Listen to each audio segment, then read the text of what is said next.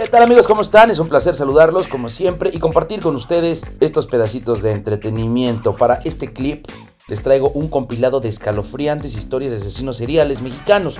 Pero el tema es muy extenso y obviamente muy interesante, por lo que decidí hacer tres partes para que no se me vayan antes de tiempo. Vamos a ir del chalequero a los feminicidas de Ecatepec, historias terribles que se convirtieron en leyendas de la Ciudad de México. Y bueno, pues con información de Nicolás Ruiz y del portal Televisa News les voy a compartir este breve recorrido por los pasillos del infierno y algunos de sus personajes que asolaron el centro del país en diferentes épocas. Vamos con la información. Hoy presentamos Asesinos seriales en la Ciudad de México, parte 1. Solo en pesadillas y cuentos de fantasmas, los muertos regresan para hacernos daño. En realidad, los muertos son amables, y por eso los invitamos con altares a regresar entre nosotros. Los vivos, en cambio, son mucho más peligrosos. Y es por eso que recopilamos una lista de asesinos seriales que sembraron miedo en la Ciudad de México y sus alrededores. Asesinos que se han convertido en horrendas leyendas de terror. Entre estos nombres se ocultan relatos escalofriantes que seguirán en el misterio, porque todos estos asesinos forman parte de la vieja historia del país. Sus fechorías han quedado sepultadas en años y años de investigaciones fallidas y procesos dudosos. Ninguno de ellos cuenta una historia completa y muchos seguirán siendo casos que se tiñen de ficción a través del nacimiento del amarillismo y del crecimiento de las leyendas populares. Sin embargo, estos hombres y estas mujeres existieron y forman parte de nuestra historia. Una historia que sería peligroso olvidar. El chalequero. Francisco Guerrero Pérez nació en el Bajío mexicano en 1840. Se sabe poco sobre su infancia, salvo que pertenecía a una familia pobre y abusiva, de la que huyó a los 22 años, para convertirse en zapatero en la Ciudad de México. Guerrero se casó y tuvo cuatro hijos.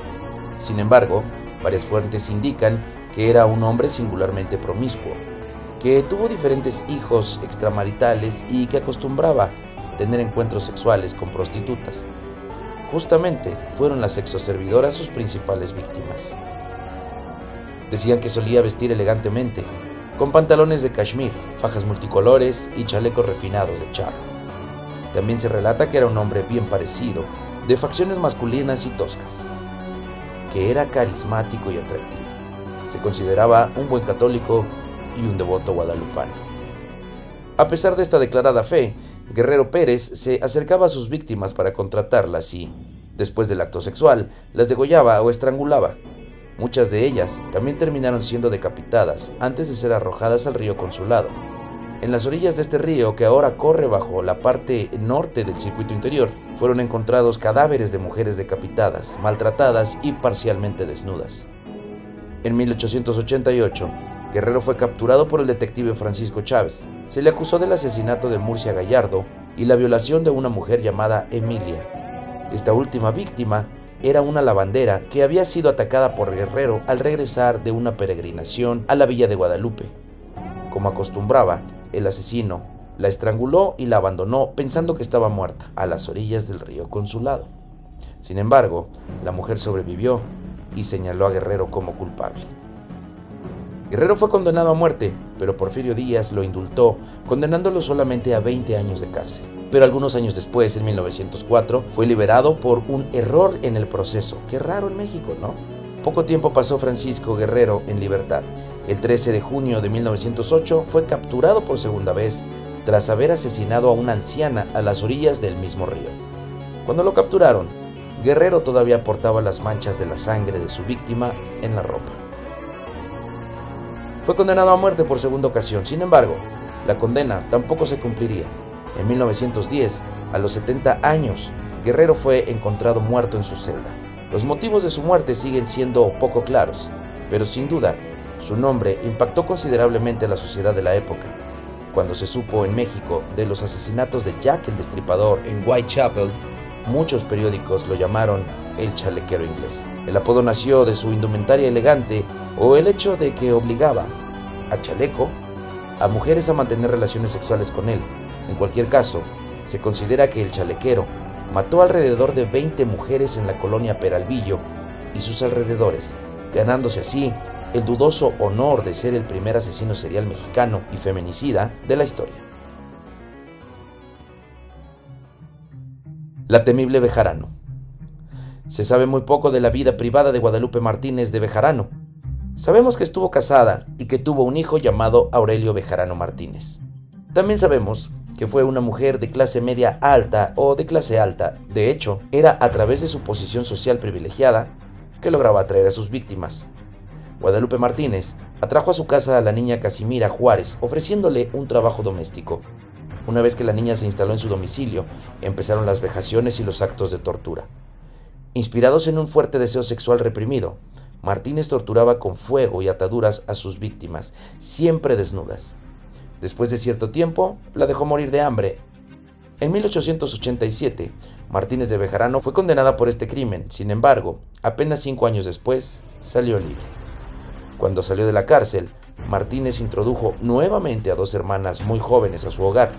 Se trataba de Guadalupe y Crescencia Pineda, quienes también fueron torturadas con los mismos métodos. En 1892, varias personas denunciaron a Martínez por el supuesto secuestro y tortura de personas en su casa. La policía llegó demasiado tarde para salvar a las hermanas Pineda, que llevaban tiempo muertas. El hijo de Martínez la señaló como culpable y Martínez, en cambio, lo señaló a él como el verdadero asesino. Ambos fueron condenados. A pesar de solo ser condenada a 10 años de prisión, Martínez fue confinada a una zona solitaria dentro de la prisión de Belén, por el odio que le tenían las otras reclusas. Desde entonces, apodada como la temible Bejarano o la mujer verdugo, Martínez murió en una celda antes de terminar su condena. Su horripilante historia pasaría a la posteridad para convertirse en la primera mujer asesina serial de la historia de nuestro país. La ogresa de la Roma. Felicitas Sánchez Aguillón nació en una familia humilde de Cerro Azul, Veracruz, en la última década del siglo XIX. Se graduó como enfermera y partera y trabajó en su natal estado hasta que decidió emigrar a la Ciudad de México. Ahí rentó un departamento en el número 9 de la calle Salamanca, en la colonia Roma. Fue en ese departamento en el que empezó a establecer una práctica clandestina de abortos. Pronto, el negocio de Sánchez Aguillón llegó a florecer. Muchas mujeres ricas de la ciudad acudieron a esa casa para terminar con un embarazo ilegítimo o indeseado. Pero estas prácticas no fueron las que terminaron por condenar a Sánchez Aguillón. Una vez que estableció su negocio de abortos, la llamada ogresa de la Roma comenzó a traficar con niños. Así, Compraba y vendía niños de familias pobres que no podían mantenerlos o que querían ofrecerles una mejor vida. Sin embargo, el destino de muchos de estos niños fue completamente distinto.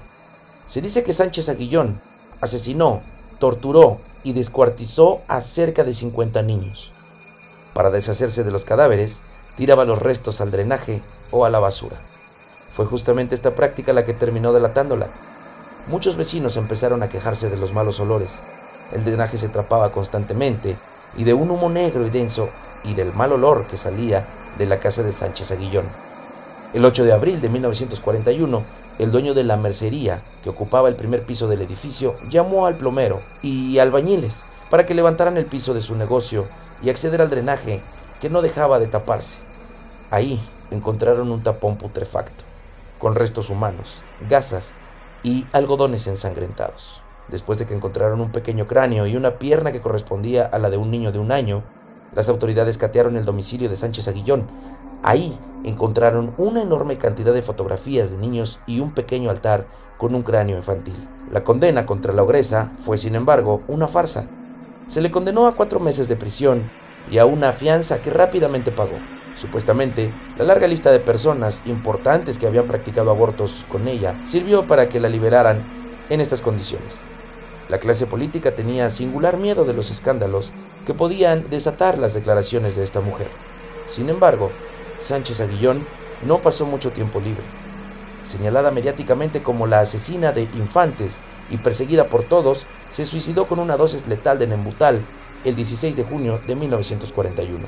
La que se ganó el sobrenombre de la ogresa de la colonia Roma, por su apariencia desagradable y sus prácticas escalofriantes, también tuvo otros apodos. Se le llamó la trituradora de angelitos, la descuartizadora de la colonia Roma y la espantacigüeñas.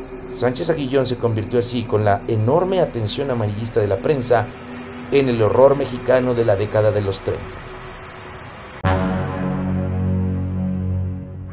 Bueno, pues ahí lo tienen, estas breves historias de estos asesinos seriales, los primeros en el orden cronológico, conforme van a ir avanzando estas historias, yo se los voy a ir contando.